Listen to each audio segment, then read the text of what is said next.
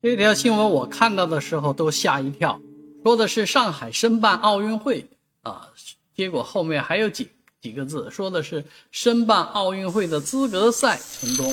哎，那其实奥运会不是那么好容易申请的啊，但是奥运会的一些资格赛的这个呃申请的标准可能比较低，所以呢，上海是成功的申请到了。呃，一些小众的运动，嗯，比方说一些极限运动啊，或者其他方面的一些小项目的这个资格赛的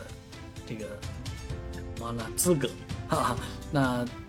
这些场地将会分布在上海的这个中国船舶馆、世博会中国船舶馆、黄浦滨江的这个极限滑板公园啊。那这几个地方呢，都处于市中心，也属于黄。和黄埔滨江这一带，啊，这个确实在这地方做一些这种小众比赛，也不影响大家的生活。但是，既既然已经可以举办奥运会资格赛了，所以大家纷纷的联想就是什么时候主办奥运会呢？啊，奥运会的会场将会设在哪里呢？啊，这个奥运村会办在什么地方呢？啊，这都是值得我们联想的。